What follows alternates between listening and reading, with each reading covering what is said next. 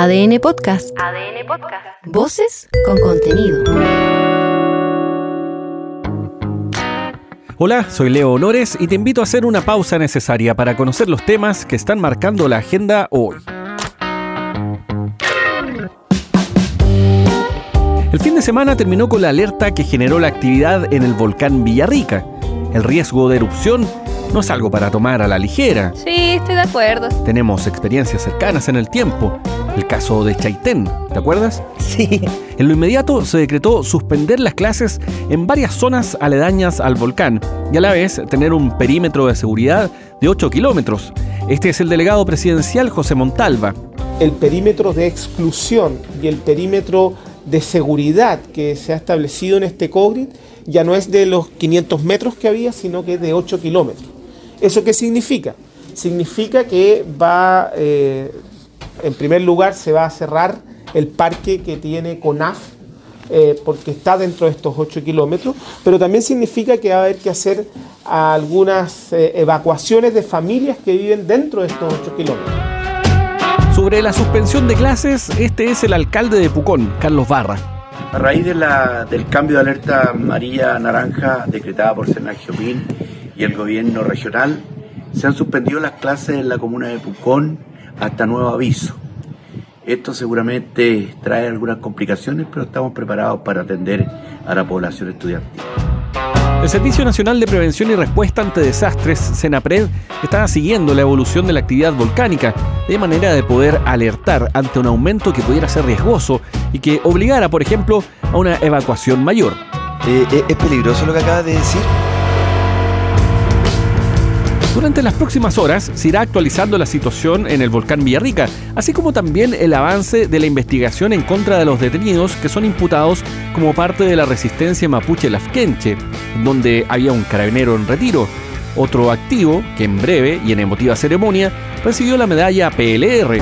No, me acaban de comunicar que estoy despedido. Que le haya bien en En las últimas horas, el grupo negó que los detenidos en el operativo de la semana pasada formen parte de su organización y catalogaron el procedimiento como un tongo policial. Es grupo. Es de manual la respuesta, obvio. Si te pillan en malos pasos, en todo orden, la negación es la primera acción. Miente, miente, que algo queda. Se sabe. El descarte, buscar la confusión, instalar la duda al menos.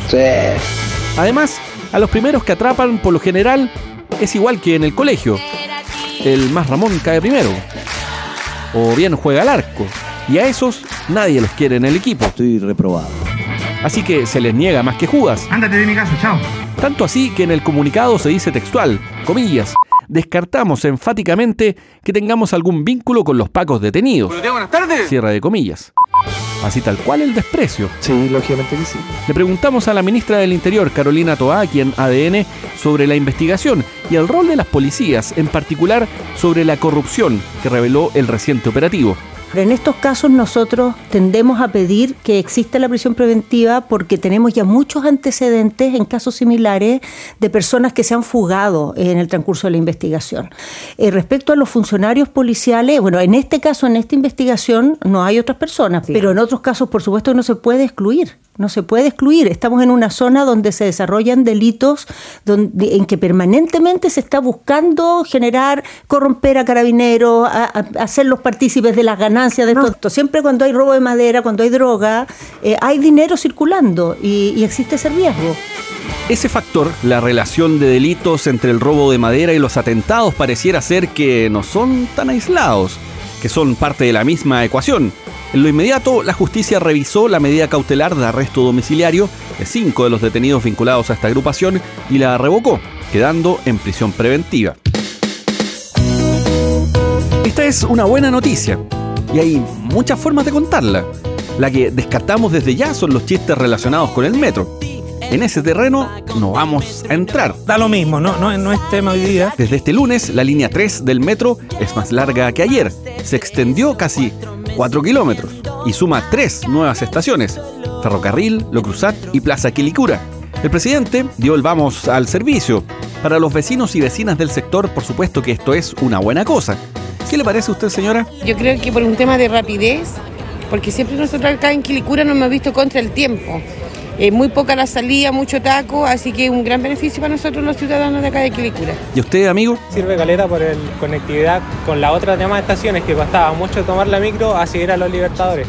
Aún así encuentro que fueron mal en sacar ciertas micros que igual servían a la gente, no sé, pues hacia los Libertadores, que igual hay harta movilidad de empresa y la gente se movía mucho ahí. Al menos 270.000 vecinos son beneficiados con la extensión del metro. Con estas tres nuevas estaciones se conectan las comunas de La Reina, Ñuñoa, Santiago, Independencia, Conchalí y Quilicura. Este es el presidente Boric, luego de recorrer el tramo nuevo del tren subterráneo con algunos vecinos. Uno se pregunta ¿Qué significa cuatro horas más a la semana? ¿Cuántos cuentos más se van a poder contar? ¿Cuántos cuentos los padres o madres les van a poder leer a sus niños antes de dormir? ¿O van a poder verlos antes de irse al colegio? Estas cuestiones cambian la calidad de vida de muchas familias. Y eso yo lo encuentro tremendamente significativo. Una de las preguntas aguafiestas que surgieron inmediatamente fue ¿cuánto se demorarán en aparecer los toldos azules? los comerciantes ambulantes, tanto subterráneos como de superficie. Es que como sabes se han adaptado y evolucionado. La alcaldesa de Quilicura dijo que se hará lo posible para evitar su instalación y que las estaciones nuevas sean un espacio de tránsito para pasajeros y no de menudeo. Se inicia el cierre de puertas. Un par de apuntes judiciales más durante el fin de semana se viralizó el video de un sujeto. Vamos a usar esa definición para no caer en descalificativos, aunque bien merecido los tiene. Son unos cobardes. Le dejaremos a la justicia, eso sí, el castigo social. Son bien americonados. Este personaje no encontró nada mejor que darle piedrazos con una onda a un perro en Villa Alemana, sin mayor motivo. Por supuesto que el hecho fue repudiado, tanto que la comunidad de la comuna se movilizó y fue hasta la casa de este sujeto a recordarle cada traza de ADN de su árbol genealógico. no se salvó nadie de los rosarios. Y agradece que soy una dama. El tema puede escalar y el sujeto podría vérselas con la justicia. De hecho, el municipio local está evaluando acciones en su contra. Pelotudos. Siguiendo con temas judiciales, el domingo se conoció el caso de un ciclista al que le robaron la bicicleta en pleno movimiento. Esto pasó en la comuna de Recoleta, en Santiago. El hecho quedó grabado en video y se viralizó rápidamente. Son maleteros para pegar. ¿eh? Una situación similar había ocurrido días atrás en Conchalí, en donde del mismo modo se robó un scooter. En ambos casos las víctimas terminaron con lesiones leves, por suerte, porque dada la velocidad pudo ser mucho peor. Los delincuentes iban a rostro descubierto, así que se estaba trabajando en identificarlos para detenerlos. Delincuentes, lacras que destruyen nuestra sociedad. Los presidentes del Senado y de la Cámara de Diputados se dividieron por la aprobación en el Consejo Constitucional de la enmienda que reduciría el número de parlamentarios. Es que la fórmula mágica para determinar el número es alucinante. Años atrás se podía discutir sobre el equilibrio de poder, la representatividad, la proporcionalidad, pero no, en el proceso actual la fórmula fue un promedio. Así como escuchas, se promedió nomás. Tal cual. Así, se va a disminuir el número de diputados y diputadas en el Congreso de 155 a 138. Hay más partidos políticos que gente en Chile. A luz de la discusión pública, el nivel argumentativo, las performances que de tanto en tanto vemos en el Congreso, ok, podríamos discutir sobre las fórmulas de representatividad. Te lo cedo. Sin embargo, es importante tener ciertos márgenes para mantener un equilibrio.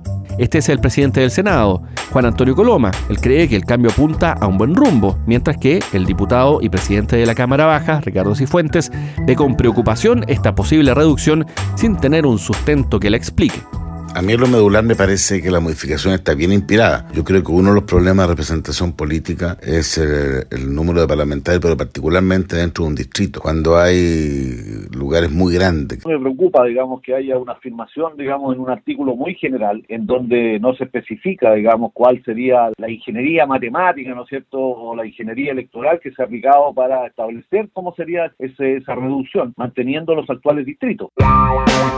Mientras que respecto del futuro del proceso hay distintas miradas, algunas más pesimistas que otras. En ADN le preguntamos a la ministra del Interior, Carolina Toá, sobre esto y dijo que en el gobierno había preocupación respecto del rumbo del proceso y que las enmiendas y discusiones en el Consejo Constitucional debiesen reflejar el acuerdo de la sociedad y no la mayoría del momento.